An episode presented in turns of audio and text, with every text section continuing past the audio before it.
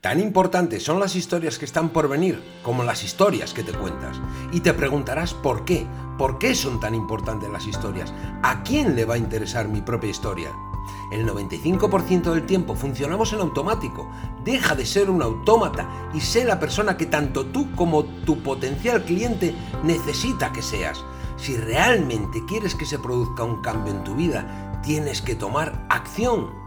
Se puede dar un giro a la vida si cambias tu actitud.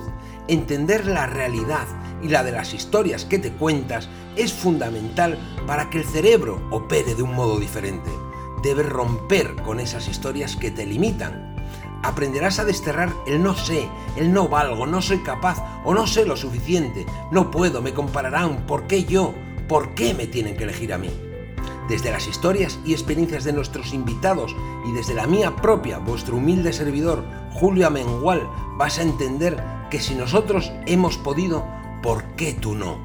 Tendrás la capacidad de comunicar, negociar, influenciar y persuadir desde tu propia historia para así captar la atención, fidelizar y poder ayudar a los demás con tus productos o servicios e implementar estas habilidades en tu vida diaria.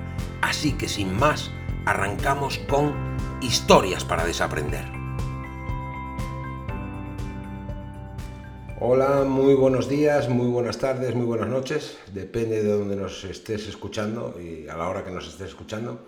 Hoy tenemos con nosotros a un invitado para mí muy especial, un invitado que puedo decir un amigo, pero como siempre, como siempre hablo, eh, como siempre os digo, voy a introducir siempre desde la historia, esas historias que os cuento que tenemos que desaprender. Siempre nos centramos en las historias que están por venir, pero muchas veces las historias que nos limitan son las historias, son las películas que nos contamos. Y hoy os quería hablar de la historia del martillo. Y os hablo de la historia del martillo porque nuestro siguiente invitado va de herramienta, o la gente cree que va de herramienta, ¿no? Y esto era un señor que estaba en su casa y quería colgar un cuadro. Y quería colgar un cuadro y tenía la chincheta, tenía el cuadro, tenía y cuando se pone, ¡hostia! No tengo martillo. Y él se empieza a plantear y dice, bueno, pero mi vecino tiene martillo, le voy a pedir el martillo. Y empieza a hablar consigo mismo. Ya os digo, esos pensamientos ¿no? que tenemos muchas veces en nuestra cabeza.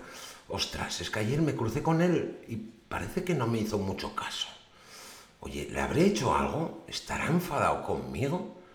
No, hombre, que al final, si él viniera a mí a pedirme cualquier herramienta, no, ¿cómo va a poder ser eso? Y él solo se empieza a encender, se empieza a encender, se empieza a encender. Bueno, y eso que mi vecino hay que tener cuidado con él.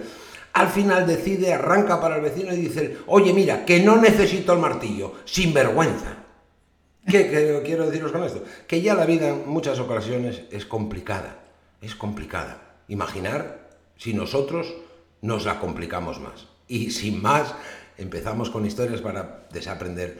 Y os presento al siguiente invitado, como os digo, un gran amigo y una gran persona y un gran profesional de la herramienta, aunque él no vende herramienta, él vende acompañamiento y vende ayuda a esas personas a través de la herramienta. La herramienta es... La herramienta es su vehículo. Os presento a Iván de Benito. ¿Qué tal, Iván? ¿Cómo estás, amiguín? Pues muy bien, con ganas de estar ya por aquí. En cuanto me dijiste el otro día por el audio que necesitabas, que tal, que venir y eso, digo, pues mira, todo lo que sea hablar con Julio, pues yo me apunto. claro, eh, te introducía de, esa manera y con la herramienta, porque muchas veces es una de las limitaciones que tiene la gente, ¿no? Eh, la herramienta. Y como en muchas ocasiones también hablamos, cuando hablo con otros emprendedores, les digo, nunca tienes que vender la herramienta. Háblanos un poco, háblanos un poco de ti. ¿Tú, tú cómo ayudas? ¿Cómo ayudas a la gente? ¿Cuál es, ¿Cuál es tu historia? ¿Cuál es mi historia? Pues mira, te voy a contar la historia en dos fases.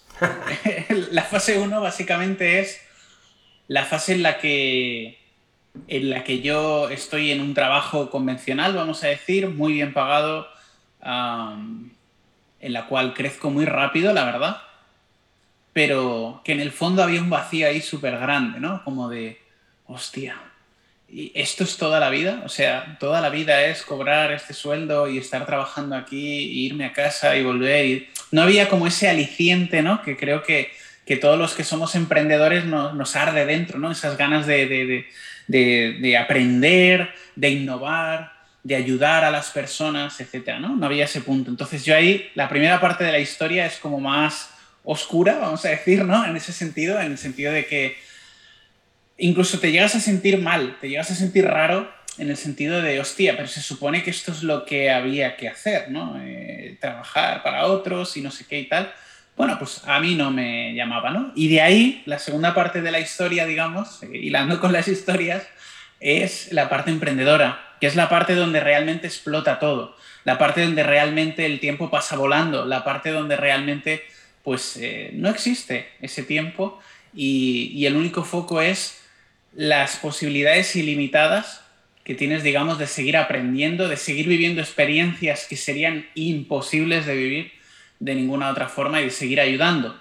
Y hilando con esto, ¿cómo ayudo yo? Lo que hago yo es a través de las campañas publicitarias en Facebook, Instagram, Google y YouTube, a través de esto, ayudo a contar mejores historias de las personas. Porque más allá, de, más allá de la herramienta en sí, que me ha encantado que lo digas, porque si fuera un tema de la herramienta, entonces todo el mundo que se viera un vídeo de YouTube eh, sabiendo usar la herramienta, pues ya tendría campañas exitosas. Y la realidad es que no es así. Entonces, lo que hago yo es, muchas veces desde dentro, somos muy buenos en lo que hacemos, pero no nos damos cuenta de eso. Entonces necesitas una persona desde fuera que entienda muy bien y que sepa reflejar ese valor que tú tienes y por otro lado que sepa entender y que tenga la experiencia, digamos, de saber qué tipo de personas quieres atraer tú en ese proceso para que luego, digamos, se culminen en, ventas. Eso es lo que hago yo. Qué bueno, qué bueno. Mira, eh, tenemos amigos en comunes. Todavía eh, el, último entrevistado fue Sergio Marcos, ¿no? Que también desde ahí.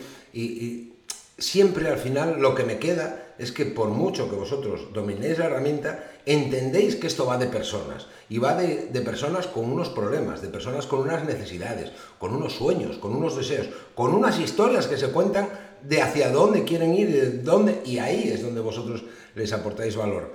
Eh, con Sergio hablábamos de, una historia, ¿no? De, dos halcones. Y uno no sabían por qué coño el halcón no volaba. Hasta que al final, da igual, vinieron muchos cetreros, muchos especialistas, y llegó un campesino y cortó la rama. Y al final el halcón voló. El halcón voló, no le quedaba otra.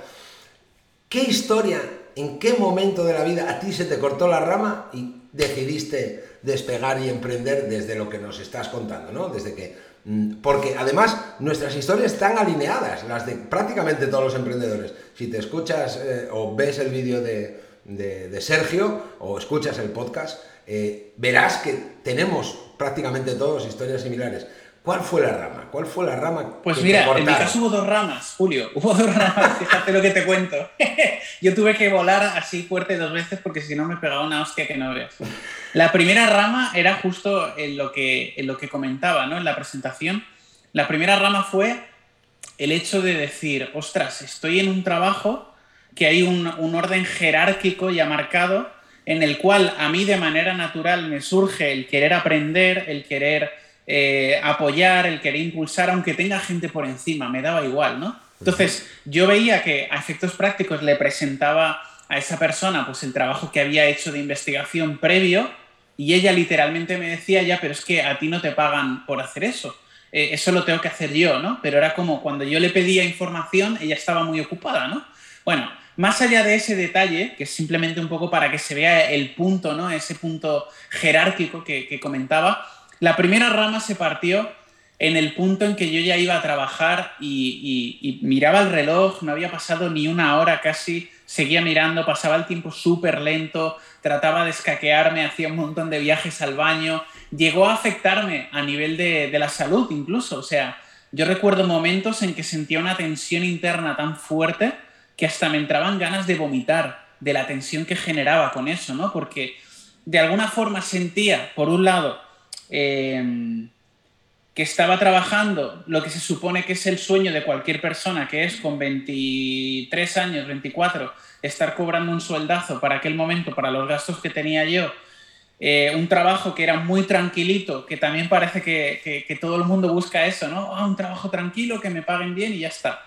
Y sin embargo, yo me veía ahí en cierta forma atado, ¿no?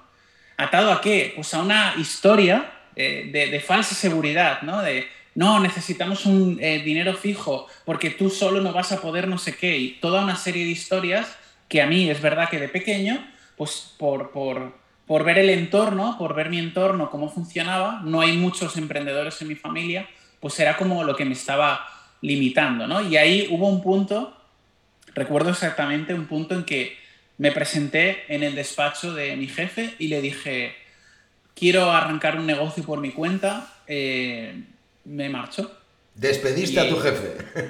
Despedí a mi jefe, le dije, mira, no.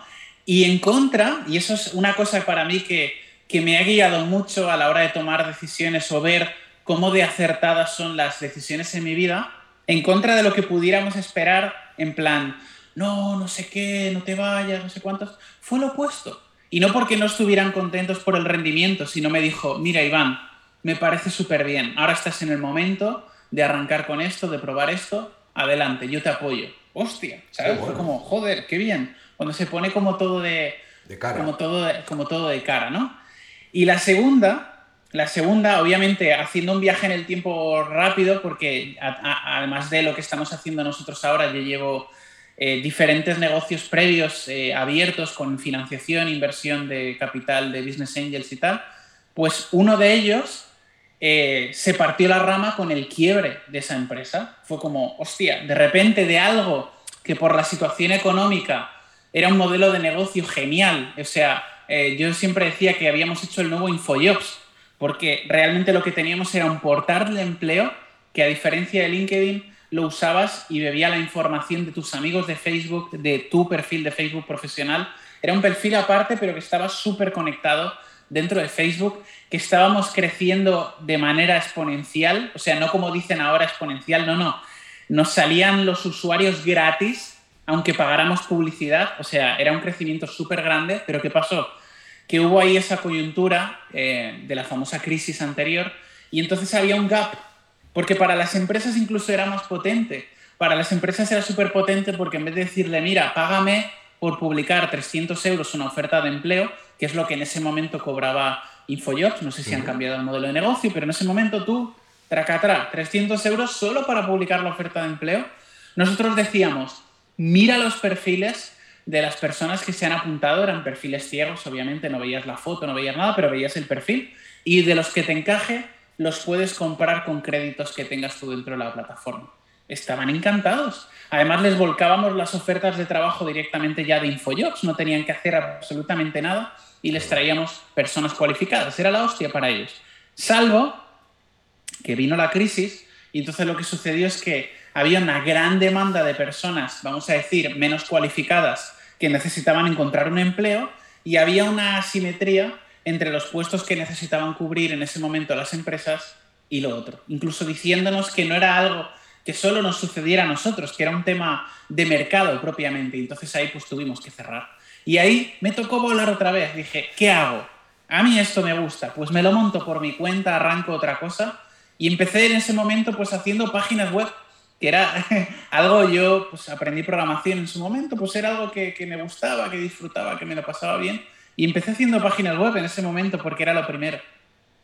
Qué bueno, qué bueno. Pero yo creo que de todo lo que nos acabas de exponer, hablas de muchas claves, hablas de muchas historias. Yo siempre en todas mis formaciones tengo que trabajar esa parte de la historia, esa parte de mentalidad, porque mucho van nuestras creencias y hablamos eso de lo social, de lo familiar, si tus padres emprendieron o no, y de cómo nos, nos forman, nos forman para, para ser técnicos, no nos preparan para emprender, no nos preparan para superar, para escalar un negocio, para eso no nos preparan, nos preparan eso para ser técnicos, albañiles, ingenieros, médicos, pero no te preparan para eso. Y esa película la tienes que desterrar. Parece que, mm, que no, que no, que no vamos por el camino correcto. Y en muchas ocasiones, al, contrario que en Estados Unidos, aquí te penaliza. Si fallaste, dicen, oh, este ya se equivocó, o oh, el empresario, oh, este será de, robar a los demás, ¿no? No se dan cuenta de que el aprendizaje está ahí. Yo tuve muchos aprendizajes, por suerte o por desgracia, también desde ahí, pero fue lo que me permitió ir creciendo y seguir, y seguir aprendiendo, ¿no? Aprendiendo de, esas historias, de esos errores. Y en muchas ocasiones no está en nosotros, en nuestros proyectos, está en el mercado. Yo de eso estuve varios, pero bueno, esto hoy, hoy va de ti, Banín. Pero una, cosita antes, antes de que me digas por, porque me iba viniendo según me ibas diciendo, ¿no? Hmm. Fíjate lo que es la cosa, ¿no? He, contado que de arranque, cuando dejé ese trabajo, no lo dejaba por esas historias de falsa seguridad, ¿no? Con el paso del tiempo, es que creo que lo más seguro es emprender. ¿Por qué? Porque depende al 100% de ti. Es 100% tu responsabilidad todo lo que sucede. Que eso también tiene su contraparte según las historias que te cuentes tú, ¿no? Pero depende al 100% de ti. O sea, si estás trabajando para otra persona, que no pasa nada, que no es malo, que no hay que demonizarlo tampoco, pero si estás trabajando para otra persona, la seguridad la pones en la otra persona. Depende de lo bien que gestione, de lo mal que gestione, de lo bien que haga. No depende de ti directamente, ¿no? Entonces, fíjate cómo es curioso con el paso de los años, cómo he cambiado la historia de la seguridad, por ejemplo, y también frases que usamos a, diario, que, no sé, que, pasan desapercibidas, pero que, que marcan mucho, ¿no? Yo ver compañeros, cuando ya hice esa transición, digamos, a, a, mi propio emprendimiento, de ver compañeros que decían, tengo que pedir días libres a ver si me los dan. Hola, ¿de quién es, de quién es el tiempo? El tiempo es nuestro, depende de ti. Si estás en un sitio en el cual están restringiendo, vamos a decir, eh, ese tiempo en cómo lo puedes usar, cómo no lo puedes usar, a quién puedes ver, a quién no puedes ver y todo ese tipo de cosas, es que no tiene ningún sentido. Me parece, eso ahora, ahora en el momento presente, me parece una locura. Es que hablas de cosas de verdad claves. Trabajas por los sueños de esa otra persona, no trabajas por tus propios sueños. Entonces, pero claro, también todo depende de nosotros. Lo que pasa que el mensaje que se manda de fuera, y hablábamos la semana pasada respecto a eso, ¿no? A lo fácil, a la varita mágica, a los atajos, y eso no lo hay, eso no lo hay, esto va de trabajar y va, mm, vale, de meterle horas, eh, pero en algo que te apasiona, no es de meterle horas porque sí, es porque todo requiere un trabajo. Si tú quieres entregar un producto, un servicio en condiciones, tienes que dedicarle horas, tienes que dedicarle cariño. Entonces va un poco desde ahí. También la película que les cuentan ahí fuera, lo de ganar 5.000 desde Bali en cuatro días, pues bueno, como que es un poco humo. El otro día echaba un cigarro yo con eh, la excusa, ahí creí yo el contexto necesario para fumar un cigarro, un cigarro con Sergio y dije que todos los invitados, las personas que vienen a, este espacio de historias para desaprender, que el único humo que había aquí era el humo de esos cigarros. Vamos con más, vamos con más historia. ¿Qué historia tú piensas, no? Eh, llegas a los 70, a los 80, a los 90, ojalá sean 120 y, y el Alzheimer, ¿no? Te hace olvidar de qué historia no te gustaría olvidarte, qué historia te gustaría que estuviera presente siempre en tu vida. Hostia. Hostia. Vaya preguntón, ¿eh? Ahí me has pillado. Pues mira, eh, no sé si va un poco en la línea de lo que me preguntas, pero sí que es verdad que me gustaría de alguna forma tener la sensación, imagínate, si de repente pierdo todos los recuerdos, todo tal, me olvido de todo, la sensación nunca se va, ¿no? sí que me gustaría tener la sensación de, paz, ¿no? De, de, hostia, estoy en paz con todo lo que he hecho en mi vida, estoy en paz con todas las personas que de alguna forma he podido ayudar, han compartido espacio. Y ya no hablo a nivel profesional, hablo a nivel general, ¿no? En mi vida, en mi vida en general, que la gente te recuerde como, hostia, estaba ahí cuando lo necesité o hostia, cuánta, cuánta bondad o cuánto, cuánta voluntad, buena voluntad tenía esta persona, ¿no? Tener esa sensación, esa sensación de, paz. No, no, te sabría decir, no me viene ninguna historia concreta, pero sí me gustaría eso, poder seguir durmiendo súper bien por las noches que yo me tumbo y caigo rendido al momento, poder seguir de Verdad, de verdad, eh, Iván, eh, no te imaginas lo similares que son todas nuestras historias. Y, ya te digo, y me retrotraigo de nuevo a Sergio porque fue el último invitado y hablábamos de lo mismo. Y yo, cuando él me preguntaba a mí, yo decía, no, mi historia es la, historia de mi madre, ¿no? La que me cuenta de como madre, que lo hizo siempre en su vida lo mejor que supo y pudo. Y esa es la misma sensación que tú me hablas o con la que yo me meto en la cama. Hoy lo hice lo mejor que supe y pudo, que supe y pude. Mañana es otro día. Entonces, esa sensación, ¿no? Ahí, inclusive con el, con el tema del emprendimiento, y esto es algo que, que, he ido como observando, sintiendo más intensamente esto, este último medio año, hay un tema con el emprendimiento también que tiene que ver con la idea de sacrificio, con la idea de, estrujarse porque todo vale para generar uno mismo, ¿eh? es, es, una historia que se cuenta uno mismo, ¿no? que todo vale para generar cierta facturación y no sé qué, y venga y pim, pim, pim, pim, pim, pero eso no te lleva a la paz Entonces, es la historia de enfocarse en el resultado, de enfocarse en la herramienta, en vez de enfocarse en las personas, en aportar, en ayudar, en dar lo máximo de ti. Eh, hablábamos también con David y decíamos, sé el mejor siempre en lo que haces. Da igual que seas camarero, da igual que te dediques a lo que te dediques, hazlo siempre al 100% dalo todo por esa otra persona que está al otro lado. Ya te digo, y da igual. Por eso cuando yo voy a hablar de la palabra mediocridad, si es que no estás emprendiendo, no, es estar en la media. Pero no, hagas lo que hagas, siempre da el 100%. Intenta ser el mejor en tu trabajo. Y, y, eso me parece clave, pero de verdad que si sumo las historias, todos tenemos historias, todos tenemos esas historias similares. ¿Cuál crees que es la historia que limita a muchos, a muchos de los emprendedores? ¿Cuál crees que es esa creencia? Ese miedo que le impide a dar ese paso? Pues mira, yo creo que hay dos. Mira, la primera etapa, el miedo es justo el que comentaba, ¿no? El tema de, la falsa seguridad, ¿no? Nos hemos creído, por ejemplo, por poner un ejemplo muy tonto, nos hemos creído la historia de que la seguridad está en el dinero, por ejemplo, que si uno tiene dinero y genera dinero y puede vivir, ya está, y si no, va a acabar debajo de un puente, ¿vale?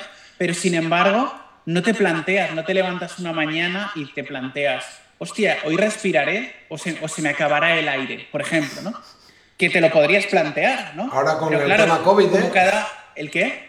Ahora, con el tema COVID, ¿cuánta gente empezó a valorar eso? El respirar, que es algo que no agradecemos en nuestro día a día, que lo hacemos de manera automática, pero cuando te falta, ¿eh? continúa, por favor. Hay, un tema que tiene que ver con eso, ¿no? Con, con esa creencia en que, la en que tú no puedes arrancar algo que no sea seguro. Ojo, ¿eh? No quiero arrancar nada que no sea seguro. Cuando realmente, si lo observas al detalle, observas todos los ejemplos que hay, que puedes ver todos los que quieras, la seguridad, por norma general, lleva asociada limitación. Con lo cual, si lo que tú quieres hacer es un crecimiento, no puedes basarlo en la seguridad. Primero. Dos, ¿qué es seguridad? Porque para mí seguridad era el año pasado, a primeros de año, hacer el plan anual y en marzo a tomar por culo la seguridad, ¿sabes? Fue como, oye, que todo lo que has hecho, que es muy bonito, pero que a tomar por culo, que vuelve a escribir la historia porque no va por ahí. Creo que es algo que sí que por mi parte al menos he integrado y he aprendido de lo que ha sucedido ¿no? este año pasado. Entonces, cuando más lo observas, vas viendo que la seguridad realmente es un concepto que tiene que ver con uno mismo, no está nunca fuera es un tema que tiene que ver con uno mismo y con cómo se expone en la vida, con, con la actitud que se levanta, con cómo hace las reuniones eh, de venta, cómo sirve a sus clientes, cómo les ayuda. Ahí está, en esa acción, porque en nada de fuera está, aunque nos hayan hecho creer que sí. Esa es la primera, la primera que creo que más limita. Y la segunda, que creo que es como el siguiente nivel, vamos a decir, cuando las personas dicen, hostia, venga, va, pues sí, con dos cojones o con dos ovarios, venga, tiro para adelante esto. La segunda tiene que ver con algo que, has comentado, no sé si de Sergio, de David, bueno, la cuestión es algo que tiene que ver con dar el 100%, dar lo máximo, no jugar en modo amateur, ¿sabes? ¿Qué quiere decir eso? Que evidentemente uno arranca y uno siempre da lo máximo, se supone, en el nivel que está, pero como venimos de un rol, en ese caso, más, vamos a llamarle sumiso, no sé cómo llamarlo, pero más de a mí que me digan lo que tengo que hacer y yo lo hago y me pagan por ello, ese chip hay que cambiarlo también, porque ahí pasas a ser 100% responsable de los resultados que obtienes. Lo digo porque en ocasiones vienen emprendedores a trabajar conmigo y yo observo y digo, hostia, pero es que esto eh, es un chiringuito, eh, con todo el cariño del mundo, ¿no? Pero lo que has montado es un chiringuito en el sentido de que no, no, hay cora no hay pasión, no hay... Tú los ves, te están explicando lo que venden y no hay fuego ahí dentro en lo que te están ofreciendo, ¿no? Eh, no hay profesionalidad, que no tiene que ver con los conocimientos que tienen, sino con la actitud que tienen, que es muy diferente. Si no rompes ese, ese techo, es imposible también que vayas a, a llegar a muchísimas personas, que vayas a impactar en la vida de todas esas personas, porque hay un techo ahí. Si tú no te comprometes contigo 100%, cada célula de tu piel se levanta eh, de un salto en la cama, súper enfocado, queriendo saber lo que quieres hacer y transmitiéndolo al mundo, si eso no lo haces, entonces te contarás luego la excusa de que emprender es difícil y de que no te ha ido bien porque es muy complicado. Y es mentira, es mentira. Yo no conozco a nadie que le ponga todas sus ganas a lo que hace, a cada cosa que hace, y no le vaya bien. Porque es imposible. Es imposible. A nosotros nos gusta pegarnos a gente que tienen esa energía, que tienen ese fuego, que tienen esa, esa cosa, ¿sí? Y por eso luego, a la hora de relacionarte, pues te acabas juntando con gente como tú, coño, como con Julio, con David, con no sé qué, con tal. Te acabas pegando a gente que tiene esa energía, que tiene ese punto. Y ahí es donde generas crecimiento. Esa es la segunda historia que han de romper. Claro, yo Estoy totalmente de acuerdo. Es muchas veces esa historia, ¿no? Que ellos eh, hablan del éxito, lo que para ellos es el éxito, esa seguridad, o, esa historia del fracaso. Y el fracaso no existe. Esto va de martillo, pilón. Va de que caigo y me levanto. Y cuanto más rápido me levanto, más cerca estoy del éxito.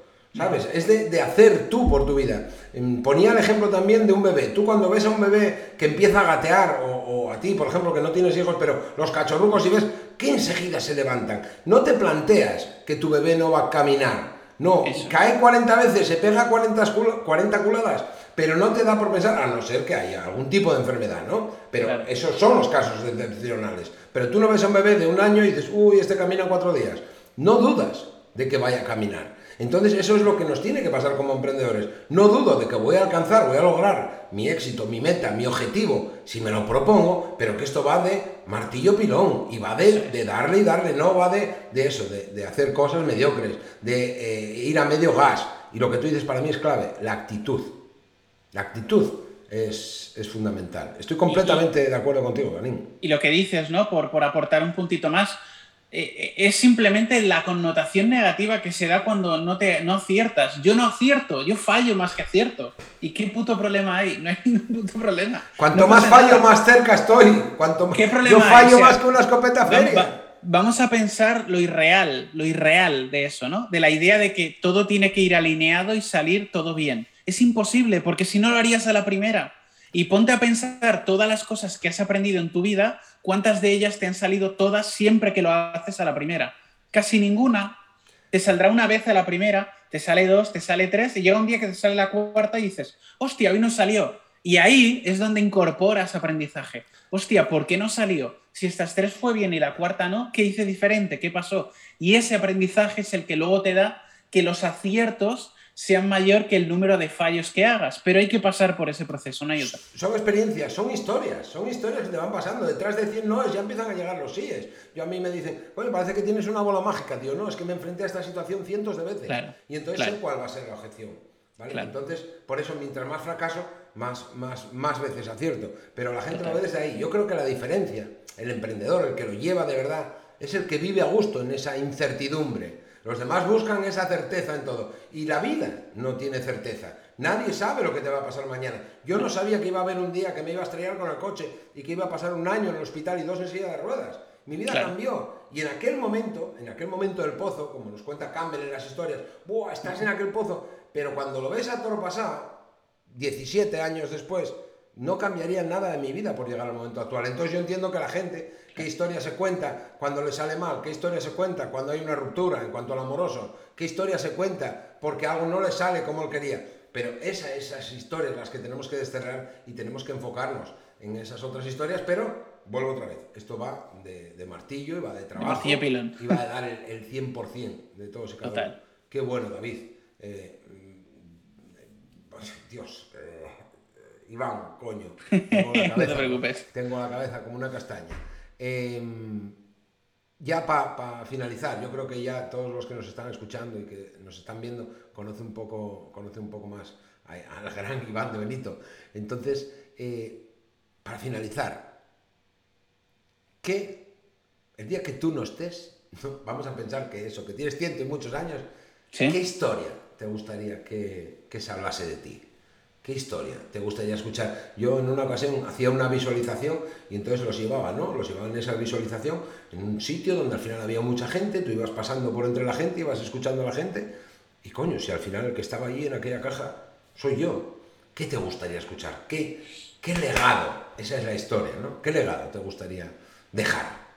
Pues me gustaría dejar, va, un poco en relación como a la otra, ¿no? Me gustaría pues escuchar que, que las personas en cierta forma Em, han disfrutado de estar conmigo, que las personas en cierta forma han aprendido, y no hablo de conocimientos, han aprendido en general conmigo algo, que, ese rato, ese tiempo, pues sea mayor o sea menor, que han compartido eh, conmigo o que hemos vivido juntos, pues que, que fue algo que, que en cierta forma les marcó. Y no te hablo de a veces que se dice, no, quiero impactar el mundo. No, no, yo, no voy por ahí. Yo voy más como que, hostia, qué, qué bonito recuerdo tengo de, de, esta cosa que compartí, ¿no? Qué bonito recuerdo, o, o, qué bien me lo pasaba con él, o qué, ese tipo de cosas. Básicamente, esa, esa es mi, mi aspiración vital. Y luego si a eso le sumas, pues que lo profesional pues eh, ayudé a muchas personas también, pues genial. Pero lo principal, el foco está en lo otro, totalmente. ¿Ves? Como la clave al final va de personas, va de, de esas historias, va de esos recuerdos. Mm, qué bueno que, que, el día que yo no esté, Julio diga, joder, me acuerdo aquella vez que estuvimos en Palma, me acuerdo de aquella historia donde, claro. en aquel evento o donde hicimos, y va de historias, y va del día a día, y, y al claro. final esto va de personas. Entonces, eh, eres una persona maravillosa y sabes que te quiero mucho a ti, a la tuneña uh -huh. y, y, espero me que... Estaba, me estaba acordando ahora de, de, la sidrina y los chorizos que nos hiciste. en los eventos, la historia de aquel restaurante en Madrid. Ahí fue, ahí fue, ahí donde nos latina. conocimos. Ahí fue donde nos conocimos y ahí fue donde conocí tu historia. Porque habíamos medio coincidido, nos de vista sí, y tal, pero no habíamos hablado. Fuiste Estabas de profesor, cuando yo entré en este mundo online y entré con Miguel Baixas, tú estabas. Eras uno de los, de los, docentes en sus formaciones. Es, pero, pero, no, pero, no, habíamos hablado. La vida no nos había cruzado y ahora eh, soy un tío afortunado porque estés en mi vida, de verdad, Iván.